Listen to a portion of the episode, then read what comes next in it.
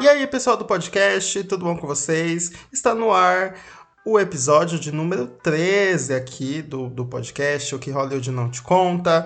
É um podcast que eu, enfim, faço com muito carinho, apesar de demorar para trazer aqui os episódios. Eu sempre tento trazer aqui um episódio que eu gosto muito e que eu acho que vocês vão gostar.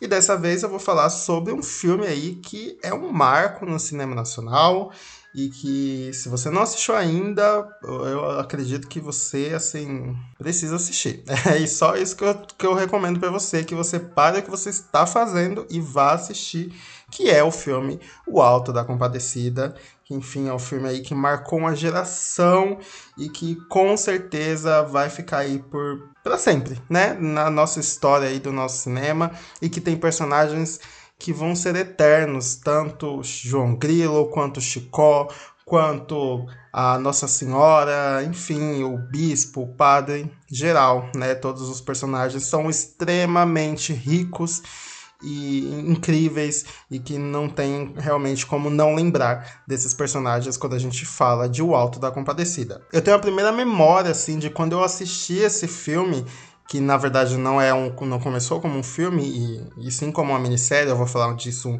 um pouquinho mais para frente, mas enfim, eu lembro do meu primeiro contato com a obra, eu, eu, eu fiquei realmente muito encantado, sabe, com toda a, aquela trama, com toda a essência dos personagens. E eu lembro que me marcou muito, assim. Desde criança, eu sempre gostei muito, tive um carinho muito grande pelo Alto da Compadecida.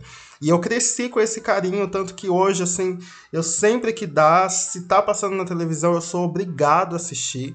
Eu sei muitas falas de cor. Então, assim, é realmente uma obra que tá no meu coração, assim, para sempre e que eu sempre quis trazer aqui pro podcast. E agora eu tive essa oportunidade, né? Esse ano tá fazendo aí 20 anos da obra. Enfim, vamos falar aqui um pouquinho sobre ela. Lembrando que eu agora tenho um perfil no Twitter e lá eu faço threads, né? Ou threads, ou fios, né? Que é uma sequência de tweets que eu falo sobre determinado assunto.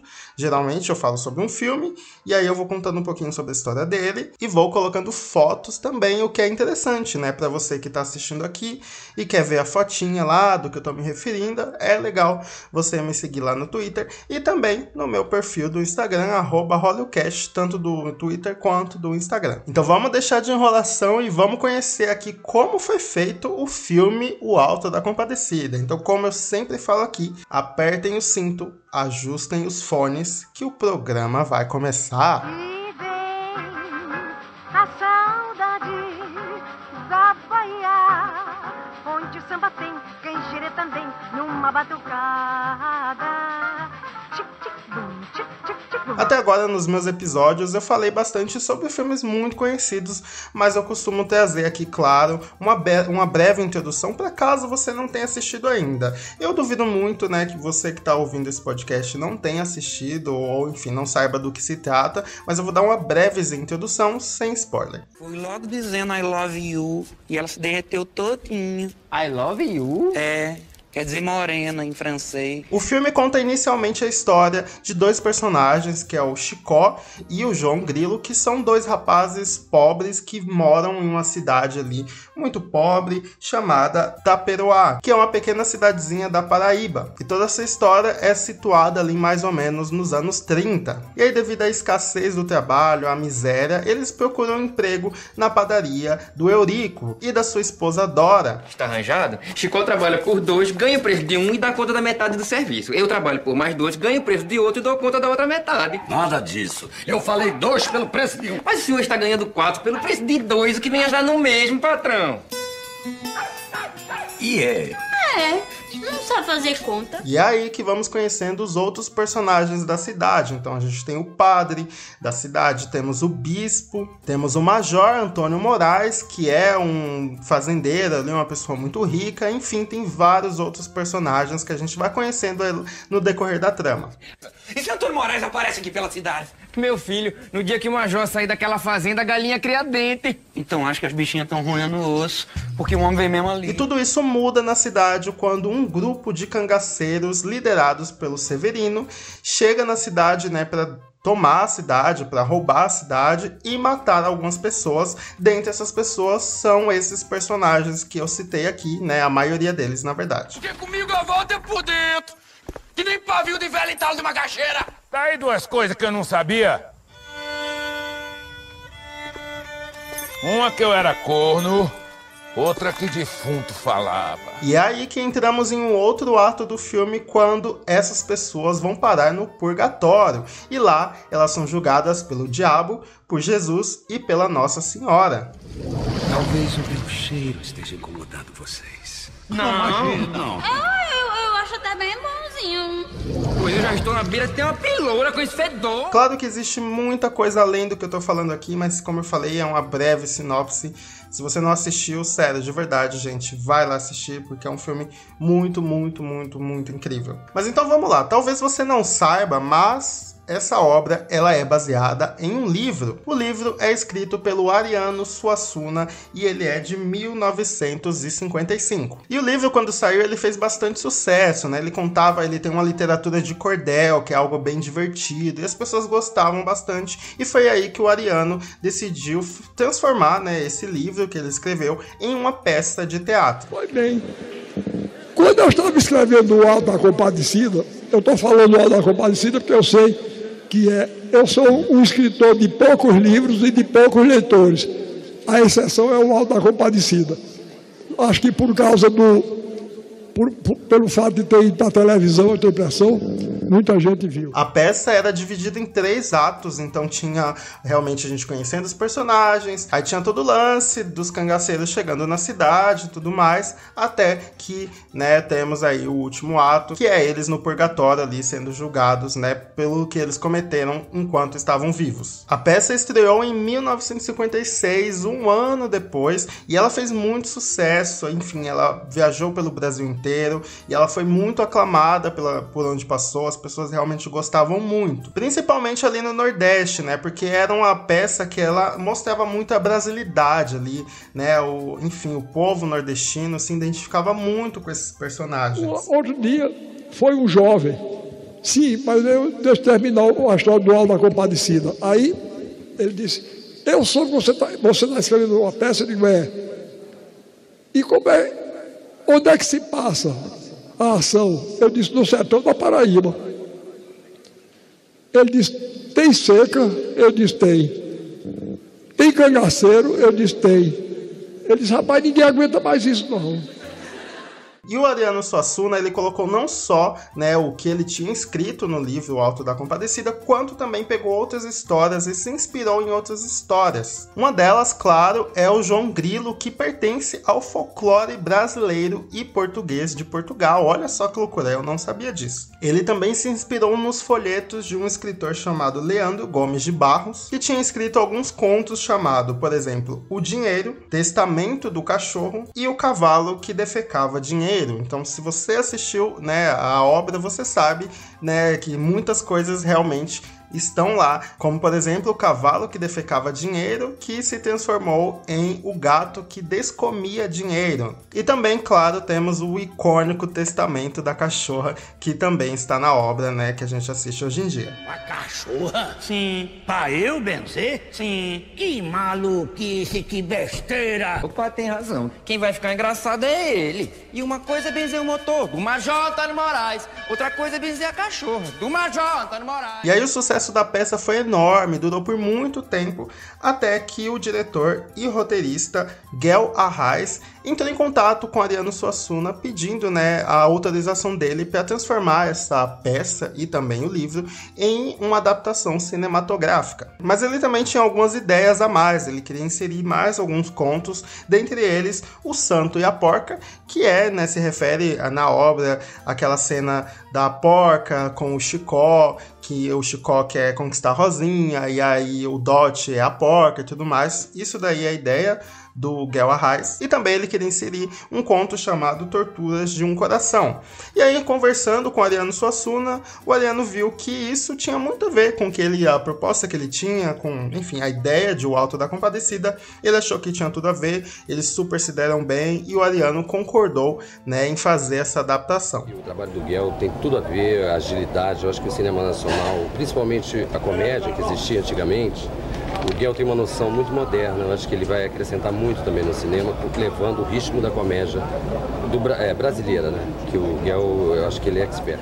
E aí, em 1998, o Gael Arraes entrou em contato com a Globo Filmes e lá eles, enfim, ele mostrou a proposta e eles conversaram e decidiram transformar essa adaptação que é tão rica em uma minissérie. E aí o Gael Arraes contou com a Adriana Falcão e o João Falcão para fazer o roteiro, né, dessa minissérie e os três juntos, né, conseguiram aí reunir tantas tantas histórias e tantas obras em uma minissérie de quatro capítulos apenas, de mais ou menos ali 40 minutos cada episódio. E aí, ainda em 1998, eles decidiram gravar, então eles foram atrás da cidade, né? É, a cidade é, da, que se passa a história é em Taperoá, que fica também na Paraíba, mas eles decidiram gravar em uma cidade bem próxima que se chama Cabaceiras. Então eles se mudaram para lá, foi toda a equipe, os atores, enfim, todo mundo foi para lá. Chegando lá, é, os atores, pelo menos, eles decidiram não ficar em hotel, super afastado e tal, porque eles queriam viver, né, os personagens. Então, principalmente o ator que faz o João Grilo, que é o Matheus Natchergali, e também o Chicó, que é o Celton Mello, eles decidiram se mudar de fato para a cidade, para viver a cidade, enfim, conversar com as pessoas. Tanto que tem uma entrevista super interessante do Matheus, que ele fala que ele fez amigos lá, e, enfim, ele viveu realmente, né, o que as pessoas viviam lá. Ele alugou um jegue, por exemplo. É muito legal essa história dele. Se eu puder, eu coloco aqui na, no, no áudio né, do podcast. E, enfim, é, ele fala de toda a vivência dele. Eu achei isso muito, muito interessante. Vocês filmaram em Cabaceira, vocês revolucionaram a cidade. Sim, é hotel. Gerou muito emprego. Os dois bares de Cabaceiras Ah. funcionando 24 horas por, por dia. 24 horas é maravilhoso. Caminhões pipa trazendo água para É. Cabaceiras, que não tinha uma água. A água era muito salobra. Até aluguel de jegue. Eu E o- aluguei um jegue para mim. Ah, eu lembro disso. um real, o cara falou para mim. Ele me Ai, ofereceu o maravilha. E a história do Matheus Natchergali, né, que é o João Grilo, que é, de fato, um dos, se não o personagem mais importante da, da obra, quando o Gael, né, o diretor, ele foi chamar ele, ele tinha visto primeiramente o Matheus Natchergali no filme Central do Brasil. E é uma participação super pequena dele em Central do Brasil, mas chamou bastante atenção. E aí quando ele chamou o Matheus, né, para fazer o filme, o Matheus ele não tinha ideia da obra, né? Ele não tinha, é, enfim, ele falou que ele tinha lido quando ele era criança, então ele não lembrava da magnitude, né, desse livro, enfim, da riqueza desse livro. E aí quando ele se deu conta, né, do que ele iria fazer, ele realmente ficou muito impressionado, assim, muito assustado, sabe, da obra que ele, que ele ia fazer. E aí ele até conversa muito com o Celton Mello e ele fala que é, depois desse filme eles não iriam passar mais fome, sabe? Mesmo se eles fossem se tornassem mendigos, é, perdessem todo o dinheiro, muito provavelmente alguém na rua iria encontrar eles, iria saber quem eles são e pelo menos daria um, um, um prato de comida para eles, sabe? É bem interessante ver, né, o quão ele é grato por, pela, pela obra, enfim, o quão ele acha que foi importante para a carreira dele. Acho que foi isso. Ele viu o Central. Eu era o irmão do menino no Central do Brasil. Entro na parte final do filme, mas é uma participação bonita. E ele então já me convidou ali naquele camarim para fazer o João Grilo. Eu não lembrava com tanta nitidez do Alto da Compadecida. Tinha lido na Escola de Arte Dramática, na USP. E eu não lembrava com muita nitidez, eu não tive a dimensão total do que ele estava me dizendo. E aí o diretor Gael Arraes ele decidiu reunir todo o elenco para fazer os ensaios, enfim, as falas e treinar, né, é, posição de câmera e tudo mais. E em estúdio eles ficaram um mês ensaiando para depois ir lá para a cidade para gravar na cidade. Ensaiaram cenas antes de estar no set. Antes de estar no set, Ai, eu, não- que eu ótimo. nunca tinha trabalhado com Guel, então eu não Que sabia que isso era ótimo. verdade. Ele me dizia: nós vamos ensaiar, nós vamos criar as marcas. A gente tem um mês aqui para fazer isso. Porra, que porque quando chegar no set, eu vou repetir isso. Não tenha dúvidas, nós não vamos no set mudar isso. E aí é muito interessante ver a amizade do Matheus Natchergali com o Celton Mello, né? É, ele- eles falam que os personagens deles se complementam muito, então era muito interessante a construção dos personagens serem juntas, porque eles são como realmente como carne e unha, eles pensam juntos. Então eles é, realmente os dois atores eles ficavam juntos o tempo inteiro e aí é, só que na hora de morar, né, assim na cidade é, cada um foi morar em um lado oposto, assim, da cidade. Mas é interessante saber, né, que aí, aí eles, quando eles se encontravam, eles, enfim, atravessavam a cidade para se encontrar e tal. E é bem interessante ver o, e que depois, claro, eles ficaram muito amigos por causa do filme, mas na construção do personagem é interessante saber como eles realmente pensavam juntos, enfim, queria construir isso Quer juntos. dizer que eu não poderia ter feito o Grilo sem o Celton, Uhum. fazendo ao mesmo tempo o Chicó. Eu não conseguiria escolher algumas coisas para o Grilo se não fosse juntamente com o Celton escolhendo as suas coisas para o Chicó. Aquele Chicó, sim. Ah, porque eles tinham que ser complementares. Um é muito inteligente, muito rápido, ah, não é sexuado, que é o João Grilo, né? Ele está cuidando para que a dupla sobreviva.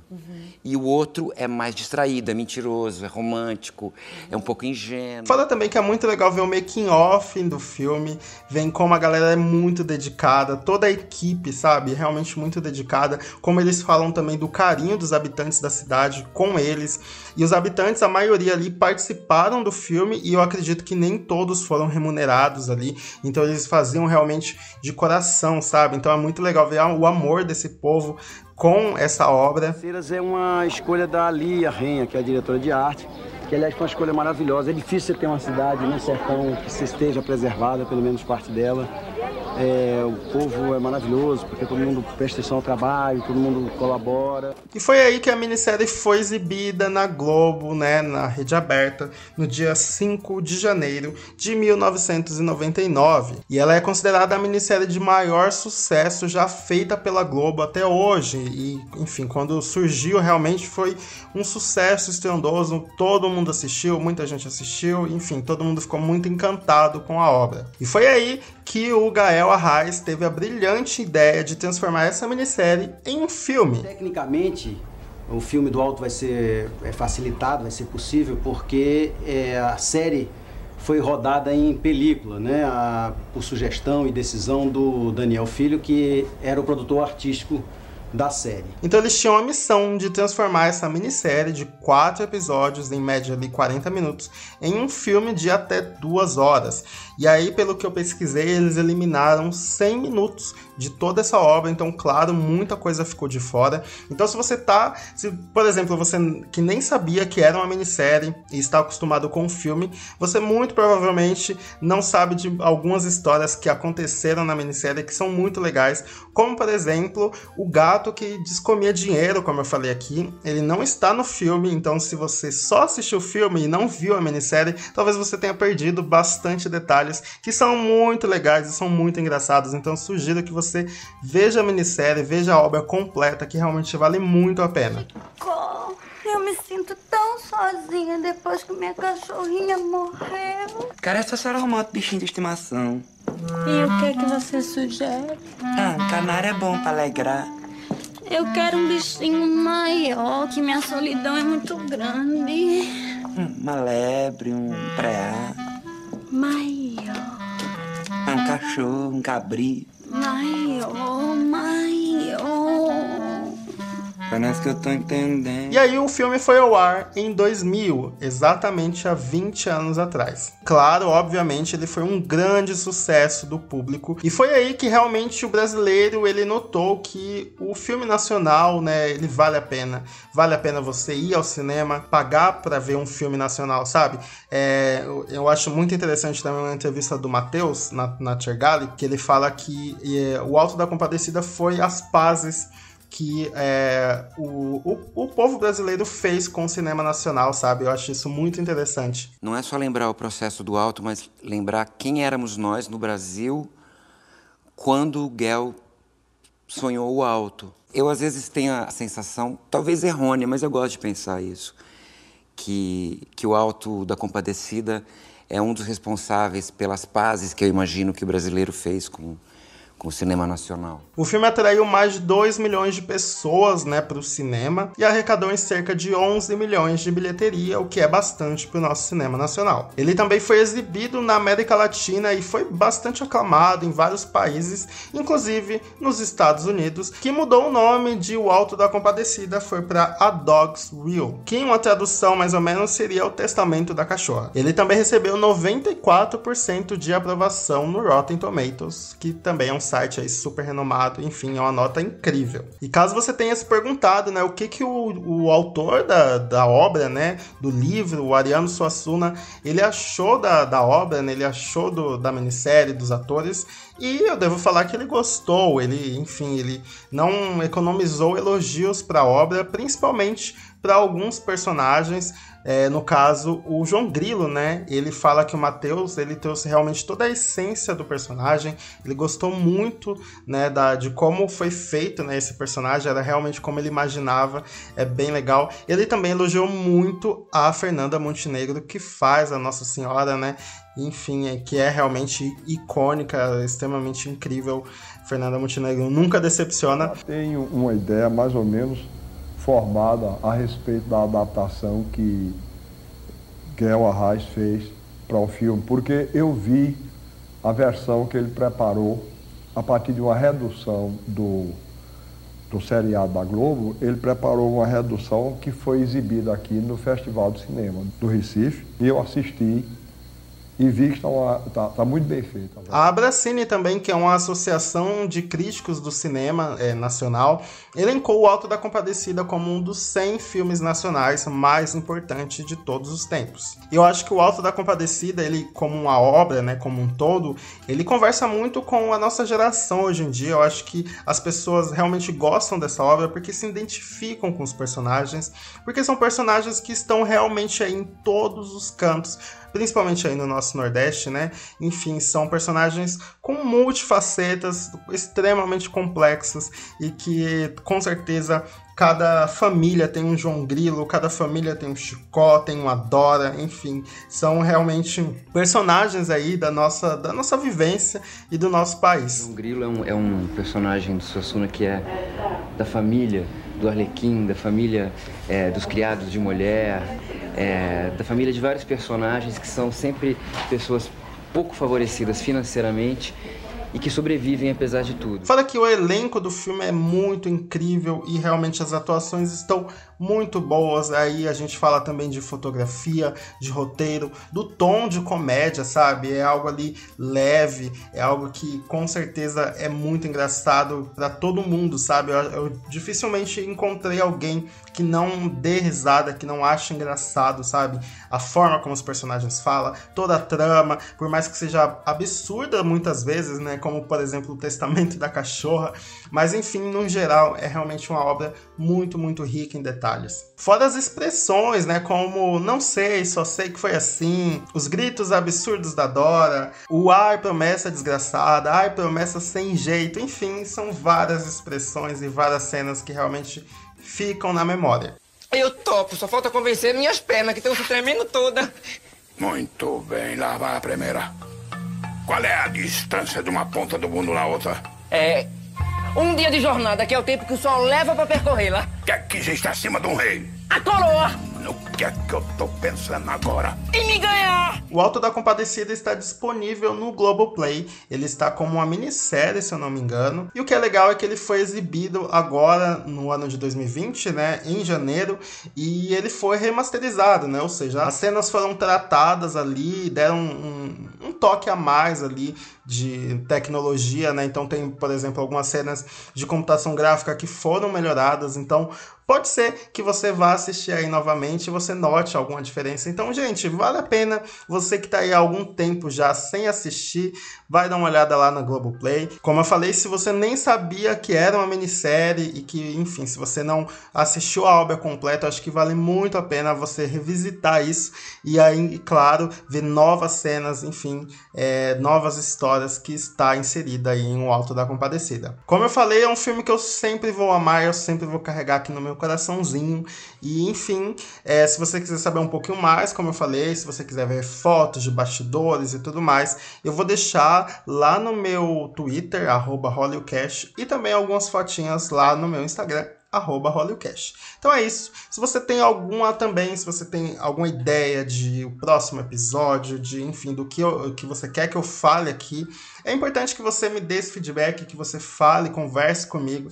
É uma forma que, enfim, que eu sei que, que se vocês estão gostando ou não. Então, vai lá no meu Instagram ou no meu Twitter, comenta lá, vamos conversar. Também me siga no meu perfil pessoal, arroba Caco Caruso. E eu tenho um canal no YouTube chamado Caco Caruso também, que lá eu falo no geral de cinema e tudo mais. Então, me siga lá. Ainda estamos em quarentena, infelizmente, então se cuide, fique em casa se você puder, lave as mãos e até a próxima.